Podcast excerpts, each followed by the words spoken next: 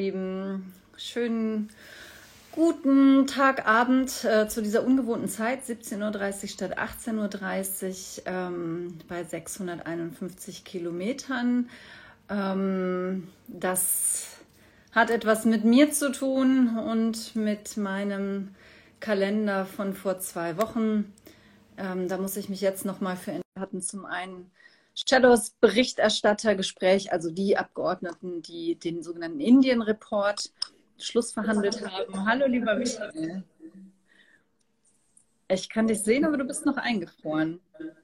Solange Michael sich noch nicht rührt, doch, jetzt Hi. bewegt er sich auch. Hallo. Hallo, Guten lieber Abend. Na? Ich freue mich, dass du da bist.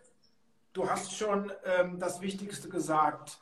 Herzlich willkommen. Schönen Abend. Ja, ich habe mich noch entschuldigt, ähm, weil ich ja letzte Woche, äh, letztes Mal ausfallen lassen musste.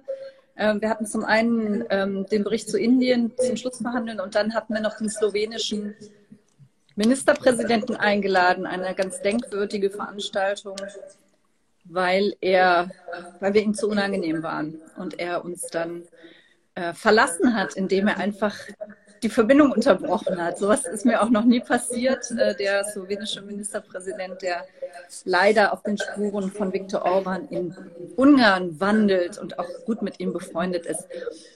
Aber darüber wollten wir jetzt gar nicht reden. Erstmal, wie geht's dir, Michael? Nach der Osterpause, du hast dich sehr echt auch ein bisschen ausgeklingt und gut erholt, hoffe ich. Ich habe mich wirklich ausgeklinkt, ein paar Tage aus den sozialen Medien. Das hat mir ehrlich gesagt gut getan, war eine schöne Übung. Wir reden ja heute auch über Pausen und über Auszeiten. Darauf freue ich mich auch. War eine Anregung von einigen von euch. Aber bevor wir darüber sprechen, haben wir natürlich heute auch einen traurigen, äh, ein trauriges Ereignis zu beklagen. Ähm, dir als äh, britischer Staatsbürgerin äh, geht es sicherlich noch etwas näher als äh, vielen von uns. Aber das ist ja eine historische Gestalt, äh, die weit, weit über ein Land hinausgeht. Das ist nämlich äh, der Ehemann deines zweiten Staatsoberhaupts, der britischen Königin, äh, Prinz Philip, Duke of Edinburgh. Ich hoffe, dass ich es richtig ausgesprochen habe, ist heute im gesegneten Alter von 99 Jahren verstorben. Was für ein Leben. Ich bin mir ziemlich sicher, Katharina, du wirst darauf äh, hin und wieder in den nächsten Stunden und Tagen angesprochen werden. Deswegen fangen wir doch einfach mal damit ganz kurz an. Natürlich völlig ungeplant. Äh, ist das jetzt einfach nur abzuhaken? Immerhin, der Mann war 99 Jahre oder steckt da doch mehr dahinter? Ähm, da, ist, da steckt schon mehr dahinter. Also die royale Familie ist natürlich eine Institution, ähm, ja, die Zustimmung zum Königshaus hat Höhen und Tiefen. Äh, sicherlich so um den Zeitpunkt rum, als Prinzessin Diana damals äh, tragisch starb, äh, mal ein Tiefpunkt. Aber im Grunde genommen stehen die Briten zu ihrer Monarchie. Und ähm, Prinz Philip, naja, die, die Queen ist äh, sakrosankt. Ja? Also die Queen verehrt, glaube ich, jeder Mensch in Großbritannien, ob Royalistin oder nicht, ähm, unheimlich großer Respekt. Und, und Prinz Philip war immer so eine Mischung, fand ich. Also auf der einen Seite natürlich auch wahnsinnig diszipliniert. Er hat ja auch einen deutschen Ursprung, er hat einen griechischen Ursprung, er hat einen militärischen Hintergrund. Ihm fiel das damals unheimlich schwer, die Nummer zwei zu sein hinter der Queen. Er wollte eigentlich eine, eine große militärische Karriere machen und war dafür auch gut geeignet. Ähm, aber, aber er hat sich damit dann gut, gut arrangiert und er hat diesen unglaublichen Humor gehabt, diesen sehr britischen Humor und, und manchmal auch ziemlich sich in die Nesseln gesetzt diplomatisch. Das kannst du jetzt wiederum besser beurteilen als ich. Also wenn er dann Herrn äh, Helmut Kohl damals als Herr Reichskanzler begrüßt hat zum Beispiel oder sich über äh, äh, Trachten von UreinwohnerInnen lustig gemacht hat. Ähm, das war schon krass. Ich bin ihm einmal begegnet ähm, in der, im Garten der Deutschen Botschaft. Und ähm, man, man darf ja die royalen Hoheiten nicht selber ansprechen, jedenfalls die Queen und Prinz Philipp nicht, sondern muss warten, dass sie einen ansprechen. Es gibt ein Echo, Michael. Vielleicht kannst du ein bisschen leiser stellen noch bei. Ich kann ähm, auch einfach mal ganz schnell meine, meine, Mikro, äh, meine Ohrhörer Kopfhörer. Das erzähle ich für Ich mache das auch. Äh, ich mache das auch, aber in der Zwischenzeit erzähle ich schon mal weiter. Also dann, dann kamen die Moment. und eigentlich wollte der damalige Botschafter mir ähm, die er mir fest versprochen und ich Idiotin hatte einen riesigen Hut aufgesetzt. Und dieser Hut ging also auch relativ tief über die Augen, sodass der Botschafter mich gar nicht sah und nicht wahrnahm. Und mir also deswegen auch nicht die Queen sozusagen hinschieben konnte, was ich, worüber ich heute noch unglücklich bin. Aber Prinz, Aber Philipp blieb dann einfach stehen. So. Und ähm, ich erzähle gerade, Prinz Philipp blieb dann stehen und sagte dann, was er immer sagte. Ne? Fing an mit, sind Sie denn jetzt von der britischen oder von der deutschen Seite hier? Und dann hat er natürlich genau die richtige erwischt. Und dann sagte ich, ähm, ich, ich habe beide, ich bin beides. Und dann guckt er mich an und dann merkte man, ich habe ihn da so aus seiner Routine rausgerissen, ja. Er sagte, wie beides? Ja, ich habe beide Staatsangehörigkeit. Ja, ist das denn überhaupt möglich? Hat er mich dann gefragt. Was ja lustig ist, weil er selber ja total multikulturell ist. Und wenn er irgendwelche Pässe gehabt hätte, hätte er wahrscheinlich auch mehr als einen gehabt. Ähm, ja, ja, und was machen Sie denn? Ja, ich bin Abgeordnete. Und damit hatte ich ihn dann total verwirrt. Ja, von welchem Parlament denn jetzt? Aber immer ganz, ganz freundlich natürlich, ganz liebenswert. Und er war gar nicht so groß. Ich dachte, der wäre riesig, weil er immer so groß aussieht neben der Queen. Aber die Queen ist ja so winzig. Die ist wirklich winzig, winzig, winzig. Und er ist also deutlich kleiner als ich äh, und ich bin auch nur 1,72. Bist du, bist du ihm das, begegnet, einem oder beiden? Nein. Das sind die tragischen Momente im politischen Leben des Michael Roth. Ich hatte einige Male im Leben eine Einladung ähm, zur Queen. Immer ist mir irgendetwas dazwischen gekommen. Oh. Einmal war ich äh, eingeladen worden von Bundespräsident äh, Frank-Walter Steinmeier, ihn zu einem Mittagessen zur Queen zu begleiten. Und da standen parlamentarische Verpflichtungen an. Dann weiß ich noch, ähm, war die Queen auf Staatsbesuch in Deutschland. Es gab ein großes Konzert und ich bin zu diesem Konzert eingeladen gewesen. Und genau in dieser Zeit, an dem Tag, an dem das Konzert in Berlin stattfinden sollte, hat man mir meinen Bundeswehrstandort oder Bundeswehrstandorte, muss ich sagen, in meinem Wahlkreis dicht gemacht. Und dann musste ich vor Ort sein. Und ich bin also beiden nie begegnet. Ähm, auch wenn ich äh, natürlich äh, im Herzen äh, Euro, äh, Europäer sowieso, aber vor allem auch Republikaner bin, ähm, finde ich äh, das natürlich auch faszinierend. Und weil wir ja heute auch über Auszeiten sprechen, ähm, in dieser schwierigen Corona-Zeit, wo ich ja auch so viel zu Hause war wie noch nie in meinem Leben, habe ich mir natürlich auch die sehr gut gemachte Serie The Crown angeguckt. Jetzt inzwischen dritte Staffel. Vor allem die ersten beiden Staffeln fand ich großartig. Und das hast du eben so schön beschrieben, Katharina.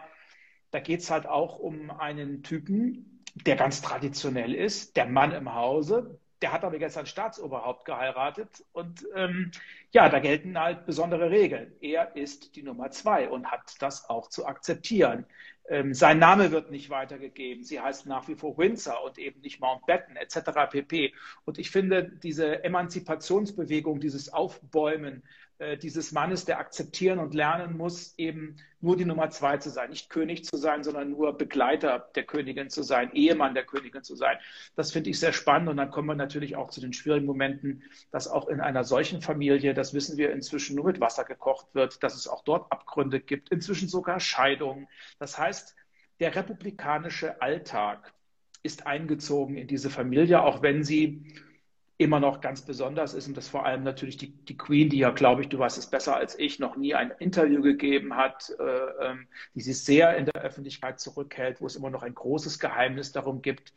Aber die nachfolgenden Generationen haben das ja, glaube ich, aufgekündigt. Die sind genauso transparent äh, und kommunikativ wie Popstars, Politikerinnen und Politiker, Staatsoberhäupter im 21. Jahrhundert.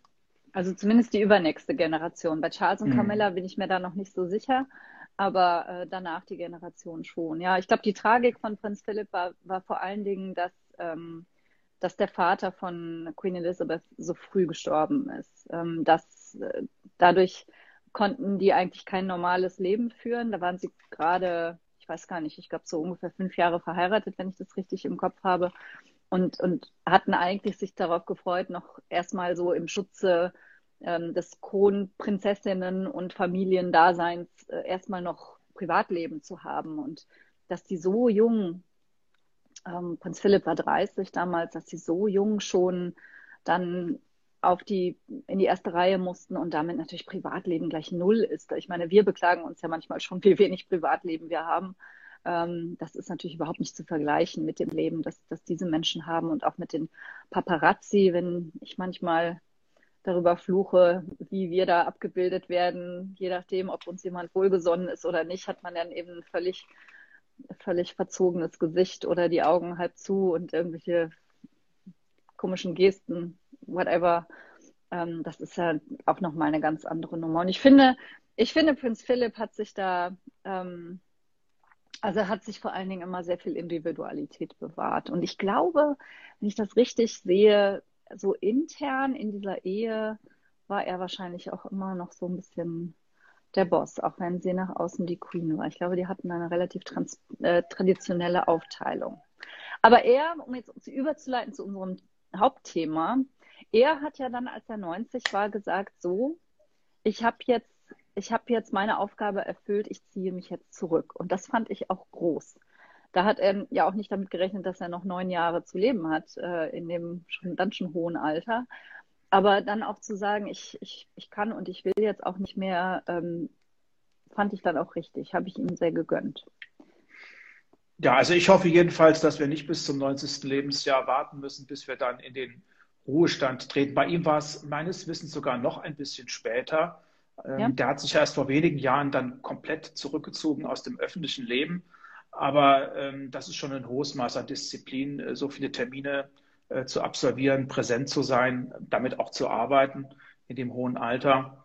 Und ähm, damit wir möglichst lange ähm, ein äh, gutes Leben führen können, trotz eines sicherlich anstrengenden Jobs, äh, stellt sich natürlich auch für uns beide die Frage, wie für viele andere Menschen im Leben auch, ähm, wie kommt man mal raus, ähm, wie tankt man Kraft, wie sehen bei uns die Pausen aus? Gibt es die überhaupt, die Auszeiten?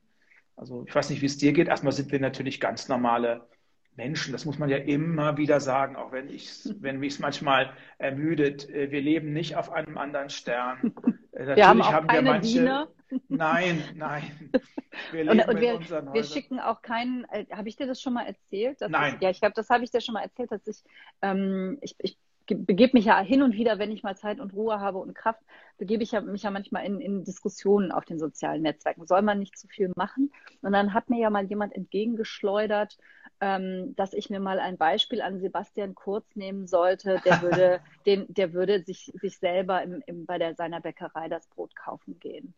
Und da, da war ich wirklich von den Socken, ja, weil ich dachte, was glaubt ihr? Ja, also manche Leute, natürlich hoffentlich nicht diejenigen, die jetzt, die jetzt, ähm, die jetzt zuschauen, aber ähm, dass manche wirklich glauben, wir hätten entweder Diener oder Avatare oder oder den, den Bundesgrenzschutz oder wer auch immer für uns einkaufen geht. Ja, nein, wir sind ganz normale Leute und dass wir das jetzt machen, ist auch nicht Bauchnabelschau, sondern das waren wirklich Fragen, die uns erreicht haben. Wie macht ihr das eigentlich? Und jetzt kriegen wir hier von Michael äh, ihr seid die Diener des Volkes. Das hören wir natürlich auch manchmal. Ne? Also äh, wer, wer ist das nochmal? Till Schweiger oder wer? Nee, Herbert Grönemeyer, glaube ich, sagt gerne, wir wären Angestellte des Volkes. Das ist jetzt eine ganz spannende Geschichte. Also natürlich haben wir in einer gewissen Weise eine dienende Funktion, weil wir, weil wir, ich meine, man sagt, für Beamte sagt man Staatsdiener. Ähm, aber wir sind natürlich auf der anderen Seite auch freie Abgeordnete und das sollen wir auch sein. Das steht nämlich sogar im Grundgesetz, dass wir nur unserem Gewissen verpflichtet sind. Das soll auch so sein. Also wir kriegen keine Aufträge von irgendwem und zwar noch so wohlmeinend. Ähm, weder diejenigen, die uns wählen, noch die, die uns nicht wählen, können uns sagen, und du hast jetzt dies und jenes zu tun. Das steht so im Grundgesetz, weil eben Abgeordnete keinem Druck whatsoever ausgesetzt sein sollen. Da haben wir auch aus unserer Geschichte gelernt. Also deswegen ist mir das jetzt nochmal ganz wichtig. Ich, ich finde, ähm, ich, ich verstehe den Ansatz, ja. Wir, wir werden ja bezahlt von Steuergeldern und so weiter. Wir müssen deswegen auch Leistung bringen. Aber die Leistung heißt, dass wir verantwortlich sind für das, was wir tun, dass wir, ähm, dass wir da sind für Bürgerinnen und Bürger, dass wir unsere Pflichten im Parlament wahrnehmen und so weiter. Aber es das heißt eben nicht, dass irgendjemand uns sagen kann, du machst jetzt dies, du machst jetzt das. Mhm. Ich finde das nochmal wichtig, dass du das sagst, weil äh, das auch den Unterschied ausmacht zu den Staatsdienerinnen und Staatsdienern, also den Beamtinnen und Beamten. Äh, wir machen das nicht auf Lebenszeit, sondern wir haben jeweils vier Jahresverträge und man kann uns abwählen, wenn man mit unserer Arbeit nicht einverstanden ist. Das ist die Möglichkeit, aber wir haben für vier Jahre, das muss man auch sagen, große Freiheiten. Du hast es gesagt, wir sind nur unserem Gewissen und den Gesetzen verpflichtet. Man kann äh, nicht Druck auf uns ausüben. Natürlich besteht der Druck. Wir äh, leben ja nicht im luftleeren Raum. Äh, wir müssen im Team unserer Partei gut zusammenarbeiten. Wir haben unsere Regionen, denen wir in besonderer Weise verpflichtet sind. Aber es gibt keinen Punkt, wo man einfach sagen kann, so jetzt, jetzt, jetzt musst du exakt das tun, was man, äh, was wir von dir erwarten. Und diese Freiheit, die wir genießen, ist ein ganz großes Privileg, was uns von allen anderen Berufen unterscheidet. Äh, ich merke das ja auch im Regierungsamt. Du warst ja auch mal in einer, warst ja auch mal in unserer Regierung. Und ähm, als Regierungsmitglied muss ich mich anders verhalten als als freier Abgeordneter, weil ich dort ähm, eine gewisse Loya eine, eine, eine Loyalitätsverpflichtung habe, die auch ähm meinen, meinen Meinungsäußerungen ähm, Grenzen aufzeigt. Also wenn ich mich öffentlich äußere, äh, und ich nicht sehr deutlich mache, das ist jetzt der Privatmensch Michael Roth, dann tue ich das ähm, für die Regierung. Deswegen äh, steht dann manchmal auch, wenn es mich wundert, Deutschland äh, kritisiert Ungarn, weil ich mich zum Beispiel kritisch zur Rechtsstaatlichkeit in Ungarn geäußert habe. Also ich was ich manchmal vermessen fände, äh, werde dann gleichgesetzt mit einem Land oder mit der Regierung eines Landes. Aber ja, das muss man schon wissen. Also hat man hier als Abgeordneter eine andere Rolle. Und das genau. hat ja genau. auch hat ja auch was Schönes und was, was, was, was, was Befreiendes, muss man sagen. Ich merke das jetzt auch, also als Europaabgeordnete. Ich habe natürlich jetzt ein Stück weit Macht auch abgegeben, indem ich mich entschieden habe, das Regierungsamt abzugeben und für den, fürs Europaparlament zu kandidieren. Aber auf der anderen Seite bin ich jetzt in dem, was ich sage, natürlich sehr viel freier. Also wenn mhm. ich insbesondere zum Beispiel die Zustände in manchen Ländern kritisiere, das hätte ich so als Justizministerin natürlich nicht gekonnt. Und nur weil Julia jetzt, die ja eine sehr treue Followerin ist, äh, da sie jetzt so insistiert, wir können gar nicht machen, was die erwachsenen Deutschen wollen, weil die erwachsenen Deutschen sehr verschiedene Dinge wollen. Und ähm, wenn wir das tun, was die einen wollen, tun wir das Gegenteil von dem, was die anderen wollen. Also es ist ja auch nicht so einfach, dass man, dass man sagen kann, äh, die Deutschen wollen dies oder jenes, sondern es ist ja so mhm. gewollt, dass es verschiedene Auffassungen auch im mhm. Deutschen Bundestag gibt. Aber jetzt kommen wir mal zurück zu diesem Thema, was uns ja ähm, FollowerInnen auch mitgegeben haben. Also ich nehme mal, auch weil sie mir so persönlich nahe steht, äh, Pars pro Toto als eine aus vielen, als eine, die viele, äh, stellvertretend für viele, nehme ich mal ähm, die Frage der lieben Verena Hubert, die meine Nachfolge antreten wird, hoffentlich als Bundestagsabgeordnete in meinem Wahlkreis. Liebe Grüße schon mal, die ganz einfach gefragt hat, wie kann man in der Politik eigentlich überhaupt durchatmen? Wie funktioniert das überhaupt in diesem Geschäft? Vielleicht fängst du mal an. Erstmal hoffe ich, dass man in allen Berufen äh, durchatmen kann. Ähm, sicherlich ist es bei uns beiden so, dass wir nicht einfach ähm, die Aufgaben, die äh, wir zu erfüllen haben und die uns gelegentlich auch mich zumindest mental beschweren, dass wir die einfach so abgeben können. Also man nimmt manches mit auch ins Privatleben und manches auch mit ins Wochenende und oftmals ist es an den Wochenenden auch so, dass wir viel zu tun haben. Also was mir sehr, sehr wichtig ist, ähm, ist einmal, dass äh, ich meinen Sport mache, mein, dass ich laufe. Ähm, wenn ich in der Natur bin und laufe, dass ich mich wirklich auf mich konzentrieren kann, äh, dass ich ähm, mental zur Ruhe komme oder auch, dass ich wichtige politische Ereignisse durchstrukturiere und vorbereite. Dann ist es mir wichtig, dass ich äh, mir herausnehme, privat auch nicht permanent auf meinen Job und auf Politik angesprochen zu werden und dass ich einfach auch Dinge mache, die mich entspannen. Backen, Kochen entspannt mich nicht immer, weil es muss ja dann auch gelingen. Da setze ich mich selbst wahnsinnig unter Druck. Das tut mir nicht immer gut. Aber ich kann entspannen, wenn ich Filme gucke, äh, ich, beim Lesen und vor allem auch ähm, beim Reisen. Also für mich ist der Tapetenwechsel Ganz, ganz wichtig. Und das fehlt mir derzeit, dieser Tapetenwechsel, dass ich einfach mal raus kann in andere Orte. Ich pendel jetzt halt nur noch zwischen Berlin und meinem Wahlkreis und der Wahlkreis, den erlebe ich auch nur noch sehr eingeschränkt, bin halt zu Hause, wie so viele andere auch. Also kurzum, ähm, der Sport tut mir gut, ähm, die Begegnung mit Menschen, die nichts mit Politik äh, zu tun haben, tut mir gut und dieser bewährte Alltag. Ich bin heute auch, habe mich aufs Rad gesetzt, bin einkaufen gefahren, zum Bäcker, auf den Markt, habe ein paar Sachen äh, besorgt fürs Wochenende. Äh, sowas mache ich sehr, sehr gerne. Und ähm, da treffe ich zwar auch Leute, die sich freuen, mir mal zu begegnen, aber ich äh, äh, empfinde das so ein Eintauchen in die, in die, in die Lebenswelt von ganz, ganz vielen anderen Menschen.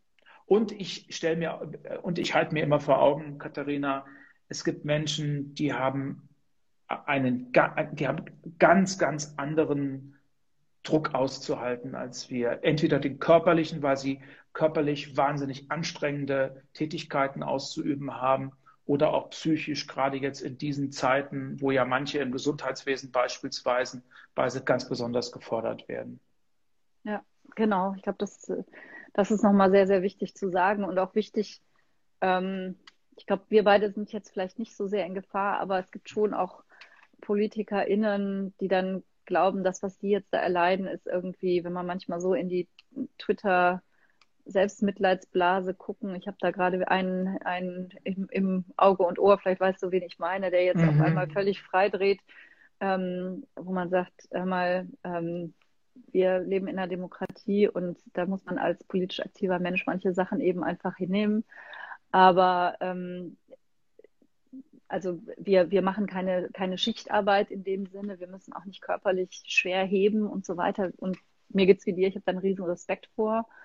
Ähm, aber wir haben natürlich in einer anderen Hinsicht einen Job, der, der sehr zehrt. Ich glaube, das muss man ehrlicherweise mhm. schon so sagen. Und das ist jedenfalls aus meiner Sicht ähm, eine Kombination aus verschiedenen Dingen. Das eine ist halt, dass du, ähm, wenn du nicht unglaublich diszipliniert, diszipliniert bist, ich muss zugeben, ich bin es leider nicht immer, dass dir der Kalender in 0, nix voll läuft. Ähm, also wenn man nicht aufpasst, wir haben ja, das wird ja auch so gehen, Menschen, die für uns Termine machen. Äh, da muss man dann immer noch sagen, ja, mache ich, mache ich nicht. Aber du machst dann im April den ersten Termin für den 10. April dann kommt im Juni nochmal einer rein und im, ne, also das, das ist ja nicht so, dass man einen Tag fragt, soll dein Tag jetzt so aussehen, sondern der läuft langsam zu und ich sage zu wenig Nein. Das ist mein Problem. Das ist ähm, aber, glaube ich, ein Stück weit auch ein Problem des Jobs, weil wir natürlich, weil, weil wir VolksvertreterInnen sind, also mir geht es jedenfalls so, weil ich dann auch möglichst viele dieser Termine auch wahrnehmen möchte. Gerade jetzt diese digitalen, wo man auch mehr machen kann als sonst. Ja, wir können sonst nicht in jedes Dorf nach Oberbayern oder nach Nordschleswig fahren. Aber im Moment digital können wir da sein. Und ich, ich sage so ungern Nein. Das muss man echt lernen. Das ist das eine. Das, du kriegst eine unfassbare Menge an Anfragen. Und manche Sachen werden natürlich auch von außen aufgedrückt. Gegen manche Termine kannst du dich gar nicht wehren. Bei mir sind es die Plenarsachen, äh, bei dir sind es die Ministeriumssachen und so weiter. Das zweite ist die riesige Verantwortung, die wir tragen. Das ist schon, also ich erinnere mich zum Beispiel diese Entscheidung damals im Bundestag, ähm, Waffenlieferungen ähm, an, äh, an äh, also an die Peschmerga wahrscheinlich. An die Peschmerga, an, äh, an, die einzigen, die eigentlich noch wirklich ähm, Widerstand leisten konnten gegen den IS, aber auf der anderen Seite eben Waffenlieferung. Ne? Also die, die, die brauchten zur Selbstverteidigung und die, die auch brauchten, um quasi uns, also das Bollwerk da gegen den IS äh, aufrechtzuerhalten. Aber auf der anderen Seite Waffenlieferung. Das war eine Entscheidung, da habe ich echt drei Nächte auch nicht geschlafen, muss ich ehrlich sagen. Du bist schon viel länger dabei, du wirst noch viel mehr davon haben. Denn am Ende geraten diese Waffen auch vielleicht sonst wohin und damit passieren furchtbare Dinge. Und das Dritte ist natürlich, wir sind immer nur auf Zeit gewählt. Insofern ist es auch also eine befristete Tätigkeit und mhm. äh, du mhm. kannst von heute auf morgen quasi auf der Straße sitzen. Das kommt natürlich dazu. Mhm. Wie geht dir das? Der gute Schlaf. Das ist auch ganz wichtig. Also ich halte mir zugute, ähm, vernünftig schlafen zu können. Ähm, ich weiß, dass äh, viele äh, Dinge mit ins Bett nehmen, die unangenehm sind, die hart sind. Das führt dann zu Schlaflosigkeit und zu Erschöpfung. Das habe ich glücklicherweise traditionell nicht. Es gibt wenige Situationen, da bin ich dann wirklich auch mal unruhig in der Nacht und das macht sich dann auch bemerkbar. Es ist also ein großes Geschenk. Vielen Dank dafür, dass ich einen guten Schlaf habe. Ähm, es gibt sicherlich Situationen, ähm, die einem, die mir, ich will jetzt nur mal von mir sprechen, die mir besonders schwer fallen, wenn ich den Eindruck habe, sie haben nicht nur etwas mit der Sache zu tun, um die man ringt und über die man streitet, sondern es geht ins Persönliche. Ähm, ich, äh, das ist ja kein Geheimnis, äh, wollte ja auch mal Vorsitzender der SPD werden, gemeinsam mit Christina Kampmann. Und ähm, das war eine bereichernde ähm, Zeit mit vielen neuen Erfahrungen. Wir sind ja wirklich wie so eine ähm, Band äh, durch die Republik getingelt mit anderen Mitbewerberinnen und Mitbewerbern. Aber das habe ich erst später gemerkt. Äh, manche Fragen äh, und manche Bemerkungen haben mich derart, haben mir derart zugesetzt, also wenn, ähm, wenn Menschen, so 22-Jährige, meine persönliche und politische Integrität in Zweifel ziehen wollen, je, alle, die, die, die, die mich kennen, wissen, dass ich zum Beispiel seit äh, meinem 20. Lebensjahr kein Fleisch mehr esse und ich mich dann rechtfertigen muss, warum habe ich nicht der Ferkel, warum habe ich mich nicht der Ferkelkastration widersetzt im Bundestag? Da gab es einen Beschluss. Oder warum habe ich mich an den Langzeitarbeitslosen derart versündigt, indem ich für die Hartz-IV-Gesetze äh, äh, äh, gestimmt habe, wie im Übrigen andere auch. Und du weißt, du hast jetzt nicht die Zeit, um das alles einzubetten. Und ähm, du merkst dann auf einmal, dass dann äh, ein, ein, ein, ein, riesiger Jubel äh, äh, dann auch lostritt, gegen, du, gegen den du nicht mehr gewinnen kannst. Das hat mir zugesetzt ähm, und äh, hat dann auch dazu geführt, dass ich äh, nach dem äh, Scheitern, was ich nicht als persönliches Scheitern empfunden habe, ich raus musste. ich, ich konnte mhm. nicht mehr und ich habe, was mache ich jetzt? Und ich habe ähm, dann eine Kur gemacht. Ich äh, habe eine Fastenkur gemacht. Ich bin 14 Tage auf eine Insel alleine ähm, und habe dann mit anderen Menschen, ähm, gesunden Menschen, kranken Menschen, ähm, einsamen Menschen, erfüllten Menschen, äh, ich glaube, ich war der Einzige aus der Politik, äh, dort 14 Tage lang nichts mehr gegessen, nur noch äh, Sport gemacht, viel geschlafen. Ähm, Dingen gelauscht, denen, denen ich ansonsten nicht lausche und habe versucht, ja, wieder mein Selbstbewusstsein äh, zu finden. Das war eine ganz besondere Auszeit, aber weil ich auch gemerkt habe, ich bin psychisch äh, am Ende und äh, ich muss da jetzt raus. Und für mich war dann auch die Frage, wie machst du weiter? Dass ich als Abgeordneter weitermache, das war mir war klar. Ich bin ja meinen Wählerinnen und Wählern verpflichtet. Aber ob ich zum Beispiel wieder für den Parteivorstand der SPD kandidiere, äh, wie gehe ich eigentlich mit denen um, die mich ähm, die mich äh, verletzt haben. Ähm, das waren nicht die Mitbewerberinnen und Mitbewerber. Da ist auch meine Hochachtung zum Beispiel vor Olaf Scholz gewachsen, der in einer stoischen Ruhe diese Vorwürfe, er sei kein anständiger Sozialdemokrat, mhm. ähm, äh, über sich hat ergehen, dass mit großer Würde und mit großer Ruhe und Souveränität damit umgegangen ist. Ich konnte das nicht so ganz gut, das sage ich auch ganz ehrlich. Ähm, aus dieser Zeit äh, habe ich nochmal eine ganz große Hochachtung vor äh, Olaf Scholz äh, bekommen. Ähm, und ähm, ich bin damit anders umgegangen, das sage ich auch. Äh, und ich rede jetzt auch einfach mal darüber, weil ich finde, dass man auch ähm, mal uns zugestehen muss, auch mal am Ende zu sein. Und ich mhm. war am Ende und ähm, nicht, nicht ich wusste nicht mehr, wie es weitergeht und da haben mir wirklich meine Freundinnen und Freunde und mein Mann und äh, äh, andere sehr geholfen, auch verständnisvolle Kolleginnen und Kollegen. Ich habe das natürlich mit den wenigsten geteilt, aber äh, ich war dann mal weg und bin wiedergekommen und es ist auch wieder gut. Ich bin mit mir am Rhein. Das finde ich, find ich toll, dass du das erzählst. Also, weil es ist genauso, wie du sagst, es ist so wichtig, ähm, das auch nochmal zu verdeutlichen, dass wir alle Menschen sind und dass diese diese Vorwürfe auch nicht einfach an einem abprallen. Mhm. Ähm, also ich will jetzt hier nicht Küchenpsychologisieren, aber ich glaube, ich glaube, dass auch an Olaf solche Sachen nicht einfach abprallen. Er hat einfach eine andere Art, damit umzugehen. Ähm, aber ähm, diese, ich weiß jetzt auch gar nicht, was ich dazu, wie ich das kommentieren soll. Ich sage einfach vielleicht nur, meine Art damit umzugehen ist meistens ähm, dass die, dass die mich ja nicht kennen. Also Menschen, mhm. die, die, ähm, die mich so attackieren, das sind ja, das sind ja in der Regel Menschen, die kennen mich aus den Medien, vielleicht aus ein, zwei ganz, ganz flüchtigen Begegnungen, aus den Erzählungen von anderen. Ähm, aber die kennen, die wissen nicht, wer ich bin als Person. Und gerade in dem Fall, den du berichtest, waren das ja instrumentalisierte Vorwürfe. Mhm. Es ging ja nicht darum, was du gemacht hast bei der Ferkelkastration, mhm. sondern es ging darum, dass das Menschen waren, die einfach nicht wollten, dass du Parteivorsitzender bist. Und ähm, das ist mein Weg, damit umzugehen. Das, das hat bisher auch sehr gut geklappt. Ich bin darüber selber total erstaunt, weil ich mich ganz am Anfang 2005 gefragt habe, ob ich überhaupt in die Politik gehen will, weil ich eigentlich im Privatleben sehr empfindsam bin und mir Sachen sehr schnell zu Herzen nehme und ähm, äh, auch, auch emotional bin und werden kann.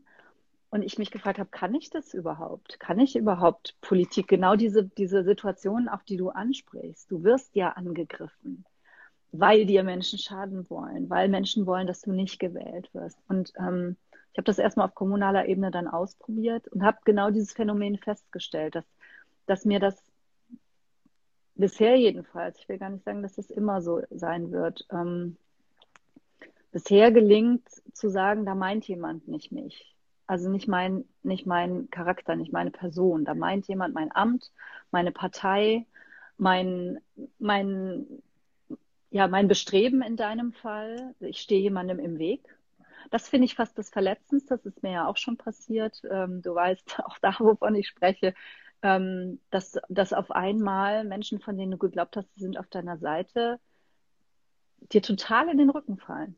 Total. Und, da, und dabei gar nicht, das, das gar nicht mal böse meinen, sondern sagen, das geht jetzt halt nicht anders. Mhm. Das ist jetzt halt so ähm, und, und überhaupt nicht, also und dann einfach meinen, ja gut, dann, dann gehen wir danach zur Tagesordnung über, weil das, du passt jetzt hier gerade nicht in irgendein Tableau oder ähm, äh, was weiß ich, und dann sehr verletzend sein können. Das gebe ich auch zu, war die einzige, ähm, das einzige Mal, dass ich wirklich mal Sachen auch persönlich genommen habe. Ähm, das Problem mit mir ist, und ich weiß nicht, wie das bei dir ist, ähm, ich werde sehr, sehr, sehr, sehr selten bin ich wirklich wütend auf jemanden oder nehme was sehr, sehr übel. Aber wenn, dann hängt das auch ziemlich fest, muss ich zugeben. Dann ist es auch nicht so schwer, wieder wegzukommen. Hat dir da dieses Fastenkur geholfen? Also kannst du das wirklich? Also so quasi im christlichen Sinne dann, jetzt ist auch Strich drunter und verzeihen und, und den Menschen, die dir wehgetan haben, da ganz unvoreingenommen wieder gegenübertreten? Schaffst du das?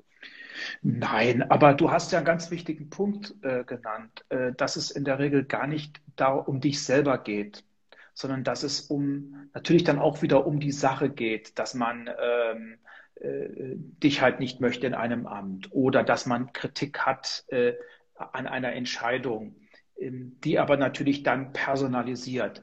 Also ähm, man nur in unserem Job, das ist eben das Problem, ähm, verschwinde ich nicht einfach hinter einer Marke. Ich bin ja jetzt nicht einfach die Marke der Abgeordnete, die Marke der Politiker, die Marke der Sozialdemokrat, äh, die Marke der Staatsminister, die Marke der Typ aus der Regierung. Der, das bin ich halt nicht nur, sondern ich bin ja auch ein Mensch. Und ähm, das äh, abzuwägen ist, glaube ich, ganz wichtig. Ähm, und ähm, sich da wieder dran zu erinnern ich habe das ja dann auch im Nachhinein gemerkt, als dann alle Entscheidungen fielen, sind viele, die mir vorher, also während dieser Kampagne mit einer großen Schärfe begegnet sind, auch wieder ganz freundlich, entspannt und mhm. offen begegnet, so als sei nichts äh, gewesen.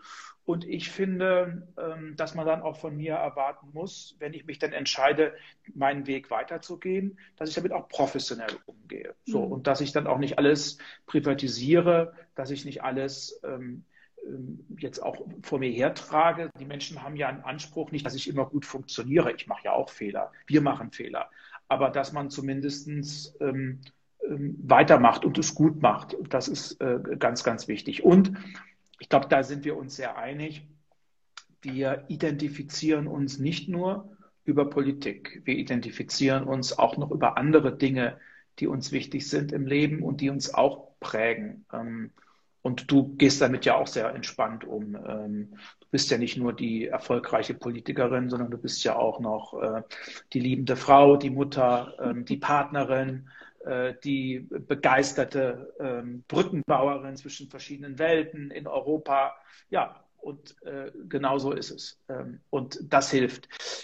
Aber ich merke natürlich, dass wir auch Kolleginnen und Kollegen haben, denen fällt der Abschied aus der Politik oder auch die Distanz zur Politik so schwer, weil sie, ich will ihnen nicht zu nahe treten, aber weil bisweilen der Eindruck entsteht, dass sie da gar nichts anderes mehr haben, was ihnen mhm. Grund und Halt gibt.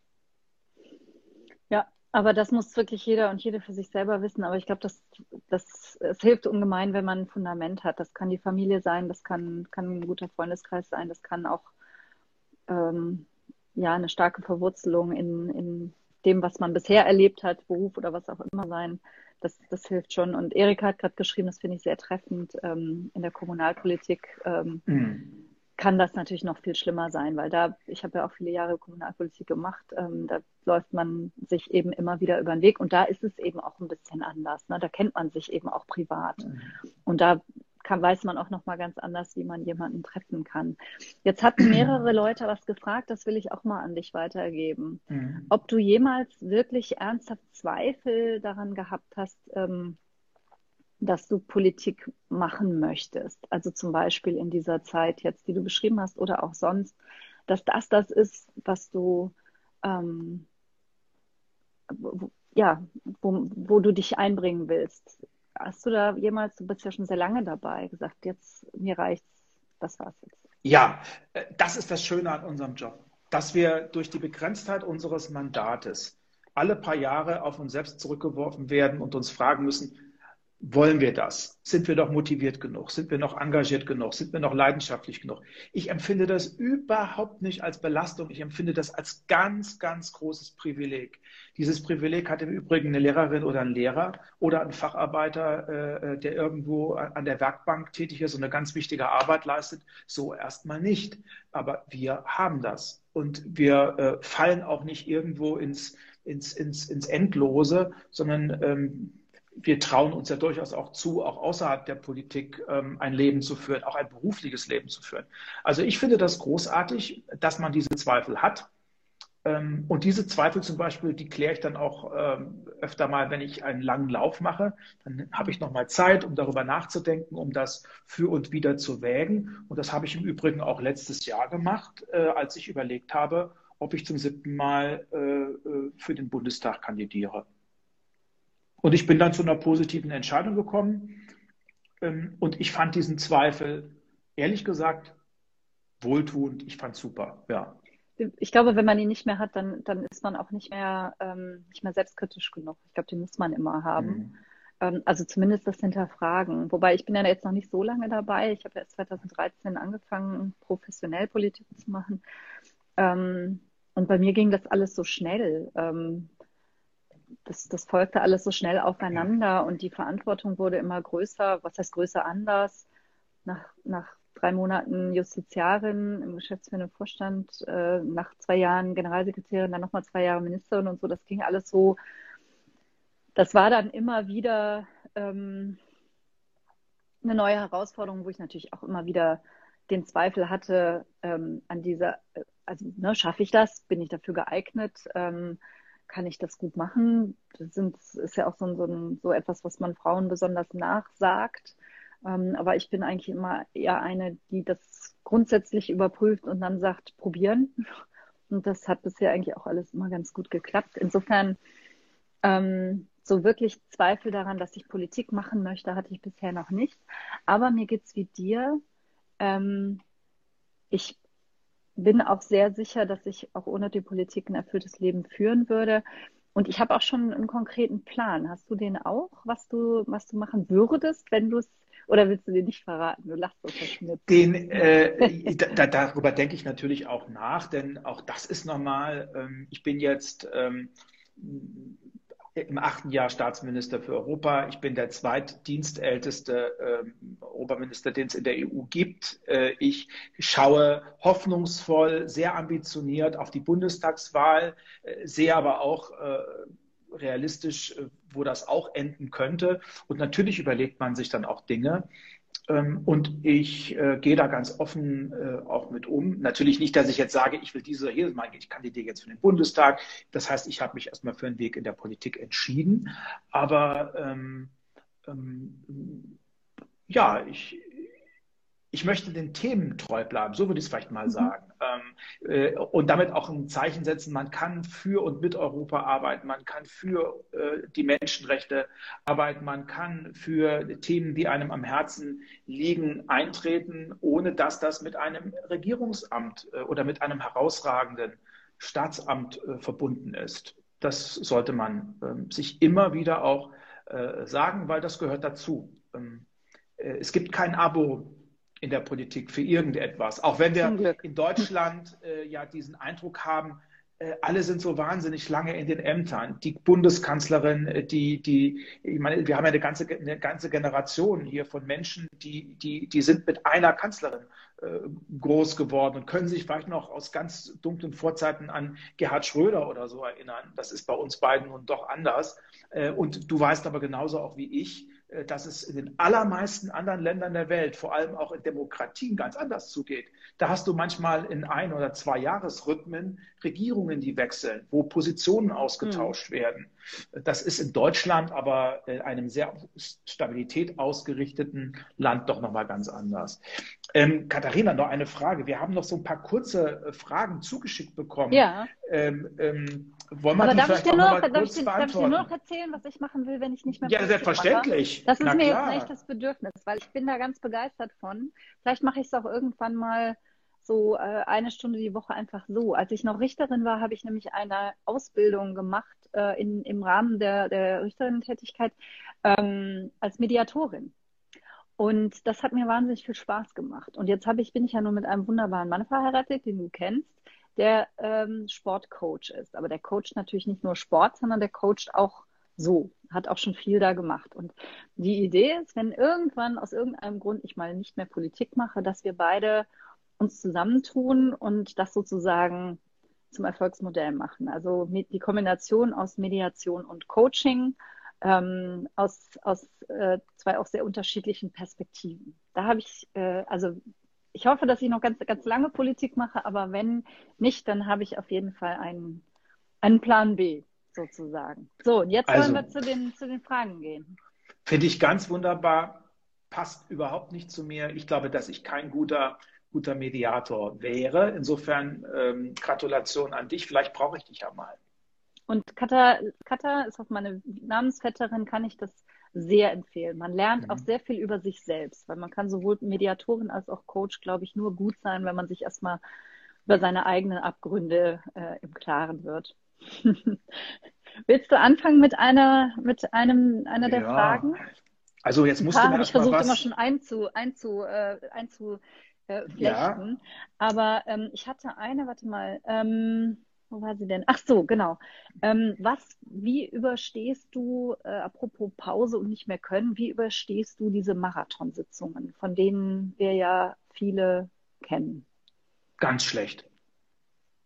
Ganz schlecht. Kein, liegt aber auch daran, äh, liegt aber auch einfach daran, ähm, dass ich kein Nachtarbeiter bin äh, gebe ich offen zu. Äh, bin auch so eines dieser Weicheier. Ich stehe gerne früh auf, ähm, habe meine kreativen Momente vor allem am Vormittag. Wenn es abends spät wird, äh, ist es äh, schwierig für mich. Das wissen meine Kolleginnen und Kollegen in meinem Team auch. Deswegen versuchen wir, meinen Tagesablauf so zu gestalten, dass es wirklich ein Tages- und kein Nachtablauf wird.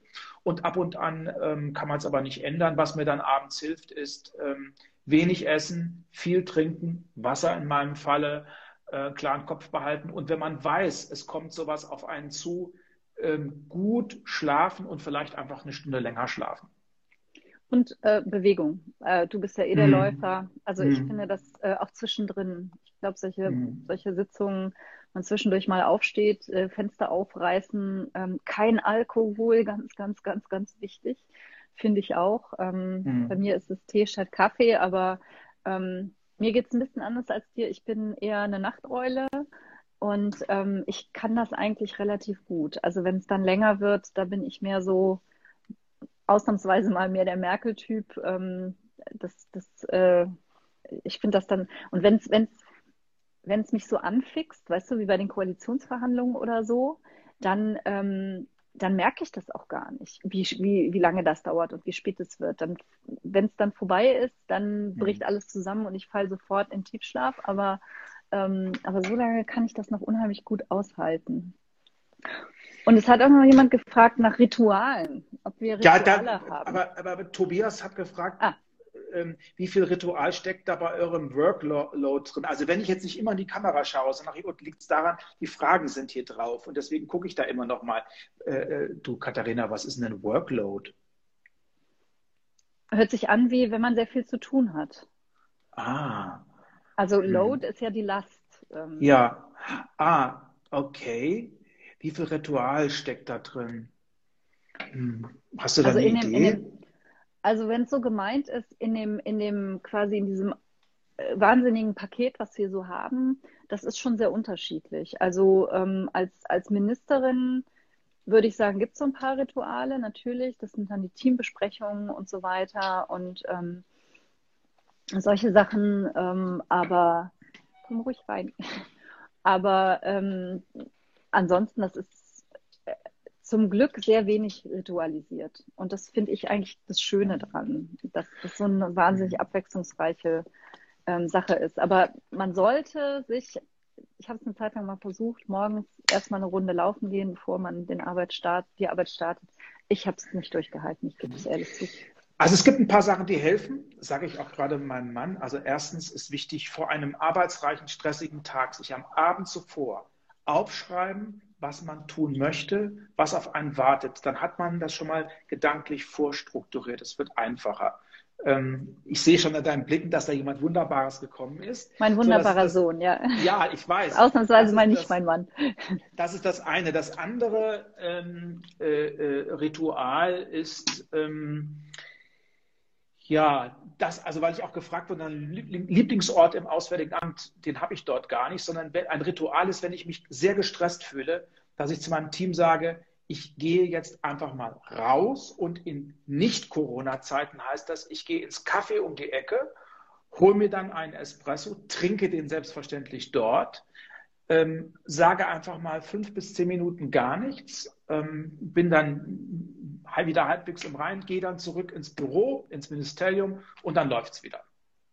Also im Ministerium, ähm, jetzt verrate ich ein kleines Geheimnis, da hat, also in jedenfalls in allen drei Ministerien, in denen ich äh, die Ehre hatte, die Leitung zu haben, ähm, gibt es äh, einen kleinen Raum äh, in, im Anschluss an das Ministerinnenbüro. Ähm, und da kann man sich natürlich dann auch ähm, so, ein, so ein Sofa oder sowas hinstellen.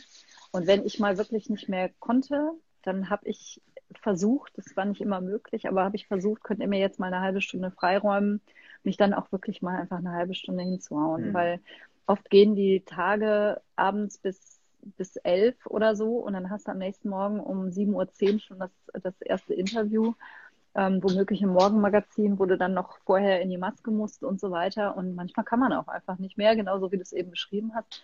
Ich fand das immer gut zu wissen, dass man diese Möglichkeit hat.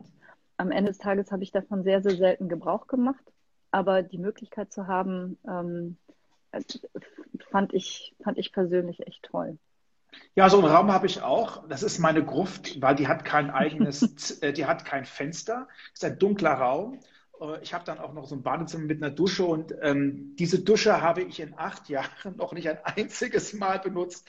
Meine Vorgängerinnen und Vorgänger sollen die aber genutzt haben, weil die offensichtlich manchmal auch länger da geblieben sind. Aber da ist auch so ein Sofa drin. Ich, wenn ich ganz selten mal Kopfschmerzen habe oder ich einfach wirklich mal mittags äh, mir es nicht gut geht, dann lege ich mich da auch mal 15 Minuten hin und dann geht es auch wieder. Das stimmt, das ist ein gutes, gutes Ding. Aber sonst ein Lieblings, aber es ist kein Lieblingsplatz, weil das ist wirklich nur ein dunkler Raum, wo äh, wenig drinsteht und vor allem dieses berühmte Sofa und ähm, dann komme ich auch da lege ich aber sehr, sehr selten drauf.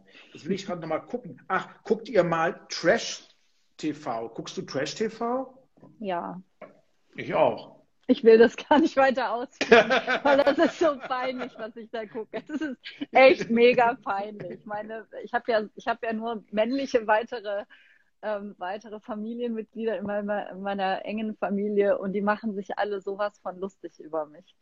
Ähm, mein Sohn schüttelt den Kopf und sagt, stimmt nicht, stimmt wohl und du auch. Also ich gucke da wirklich schlimme, schlimme Sachen. Das wollt ihr nicht wissen. Das verrate ich. Also es gibt ganz wenig, was ich euch nicht verrate, aber das, das dann auch nicht. Aber das, das ist so eine Zeit, ähm, wo ich ganz selten zum Fernsehen komme. Also das geht eigentlich nur, ähm, nur so wie diese Woche, wenn ich Urlaub habe. Nein, nein, Julian, ich werde es nicht verraten.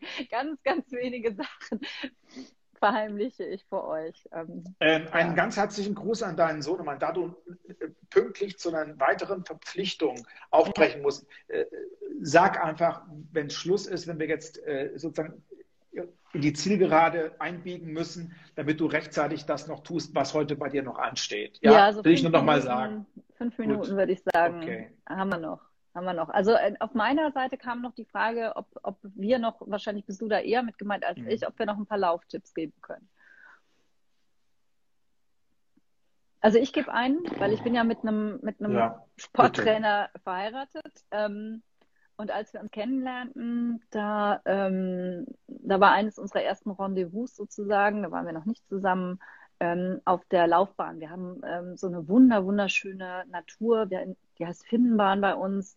Ähm, so oben auf dem Berg über der Mosel und dann ähm, so, so ein kleines Waldstück und da drin ist das wunder, wunder, wunderschön. Und da sind wir hingegangen und ich habe gesagt, also mh, hm, Laufen mit mir ist immer so eine Sache. Ich fange oft zu schnell an und dann will ich mithalten und dass er natürlich schneller laufen kann als ich, das war mir schon klar. Und dann schaute er mich nur an und sagte einen einzigen Satz. Er sagte, ich bin Sporttrainer, ich kann mit Ehrgeiz umgehen. Und das war auch so. Und der bremste mich dann. Also mein Lauftipp ist, äh, lieber nicht zu schnell anfangen. Ähm, das ist für Leute wie mich, die, die sehr ehrgeizig sind, äh, ein wichtiger Tipp.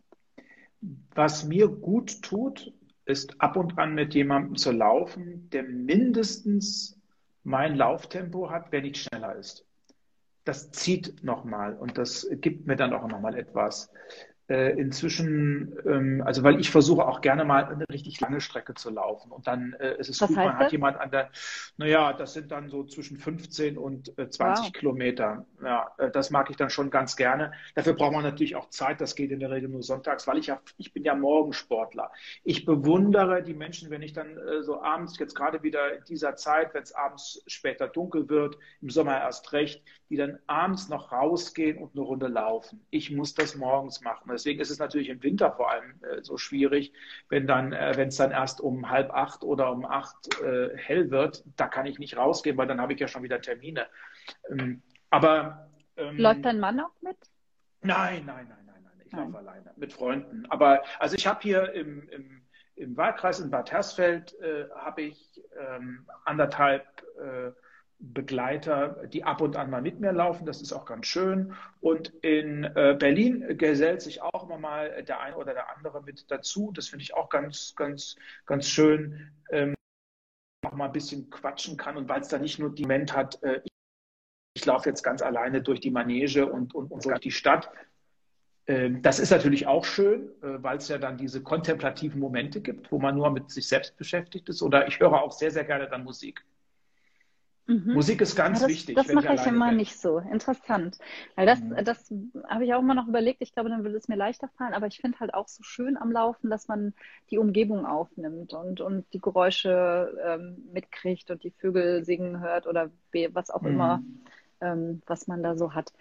Ähm, ich muss tatsächlich um 18.30 Uhr in meine nächste Schalte und der wundervollste Ehemann der Welt Grüße an deinen und Entschuldigungen, aber für mich hat eben gerade angerufen, deswegen war ich kurz mal weg. Das könnte was Dringendes sein. Da würde ich ganz gerne einmal zurückrufen, wenn das okay ist. Mm. Und euch dann, und ich, es ist nicht, was war das für eine Sendung? Ähm, es ist nicht äh, Love Island, ähm, was ich gucke. Ganz so schlimm ist es, obwohl vielleicht noch schlimmer. Ähm, ich freue mich jedenfalls, dass unsere Pause jetzt so weit zu Ende ist, dass wir uns wiedersehen. Das äh, hat mir gefehlt. Und ähm, ja.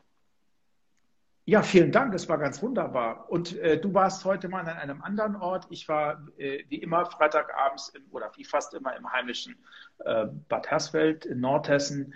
Ähm, vielen Dank. Ich wünsche euch alles Gute und noch einmal zur Info.